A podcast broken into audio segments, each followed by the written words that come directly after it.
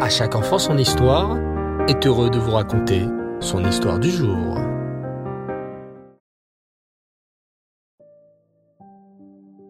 Bonsoir les enfants, Reftov, j'espère que vous allez bien et que vous passez toujours de superbes vacances. Baou Hashem. Ravi de vous retrouver ce soir pour une nouvelle parabole, un nouveau machal du Ben Ishraï. L'histoire de ce soir nous montre comment, parfois, Hachem peut nous tester pour vérifier que nous sommes sincères et que nous l'aimons vraiment. Moshe était un jeune homme issu d'une très riche famille. Quand vint le jour de lui trouver une épouse, ses parents lui cherchèrent donc une jolie jeune fille venant aussi d'une autre famille aisée. Mais Moshe ne l'entendait pas de cette oreille. Je ne veux pas me marier avec l'une de ces riches demoiselles. Je veux surtout que ma femme soit gentille et avec un bon caractère. Si elle est riche, tant mieux. Mais si elle vient d'une pauvre famille, ce n'est pas grave. Et, convaincu de ne pas trouver parmi les jeunes filles que lui proposait son père, il échangea son beau costume pour des habits simples, et prenant un baluchon avec quelques affaires, s'en alla pour chercher sa future femme. Moshe marcha longtemps, très longtemps. Un jour, alors qu'il avait beaucoup marché, il passa devant une vieille maison très abîmée. Il aperçut à la porte de l'entrée une jeune fille qui était assise, occupée à tisser.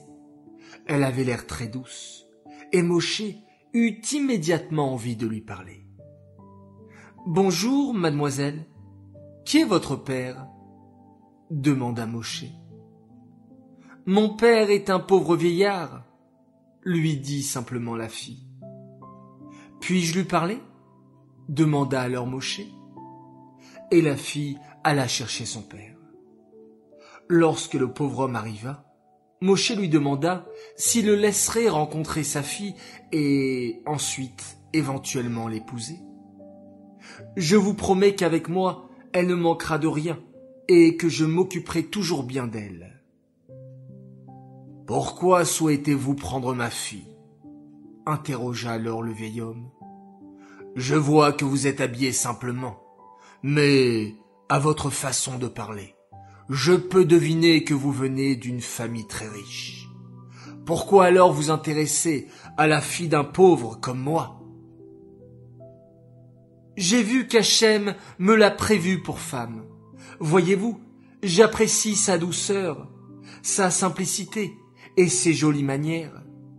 Je ne veux pas d'une riche égoïste et qui se comporte mal avec les autres. Moshe parla si bien au vieillard qu'il finit par le convaincre et que ce dernier accepta de lui donner sa fille pour femme. Mais il voulait s'assurer encore de quelques points avant d'accepter. Je vois que tu parles très bien, lui dit le vieil homme. Mais comment vais-je faire? Vois-tu, ma fille est ma fille unique? Elle est la prunelle de mes yeux. Je ne peux pas imaginer de la laisser partir loin d'ici. Je me retrouverai alors seul au monde.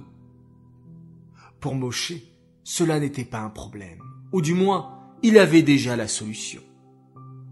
Vous nous suivrez.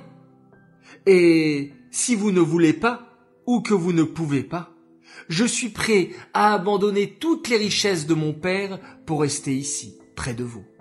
Je pourrai m'habiller comme vous, et nous partagerons même nos repas. Promis encore Moshe. Alors, le vieil homme le fit entrer chez lui, lui donna des habits encore plus abîmés que ceux qu'il portait, et lui fit manger du pain noir et de l'eau. Moshe fit tout ce que lui avait demandé le vieil homme avec joie.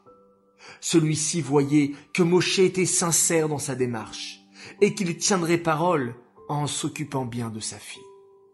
Alors le vieil homme lui dit, Moshe, prends la clé et va ouvrir la porte à droite. Tout ce qui est dedans sera pour toi. Ouvrit comme on le lui avait demandé, et là, Quelle surprise La pièce était remplie d'or, d'argent et de pierres précieuses, un véritable trésor. Je te donne ma fille, s'exclama le vieillard, ainsi que toutes les richesses de cette pièce. Ce machal, cette parabole nous fait comprendre qu'à l'époque où les Israël étaient en Égypte, il s'agissait d'un très beau pays, très en avance sur son temps. Mais les béné Israël refusèrent de se mélanger à eux. C'est pour cela qu'ils gardèrent leurs habits, leur langue et leurs prénoms. Mais pour donner la Torah aux béné Israël, Hachem voulait savoir s'ils étaient prêts à tout pour elle, même à des difficultés matérielles. C'est pour cela qu'Hachem n'a pas fait rentrer directement les béné Israël en Eret Israël.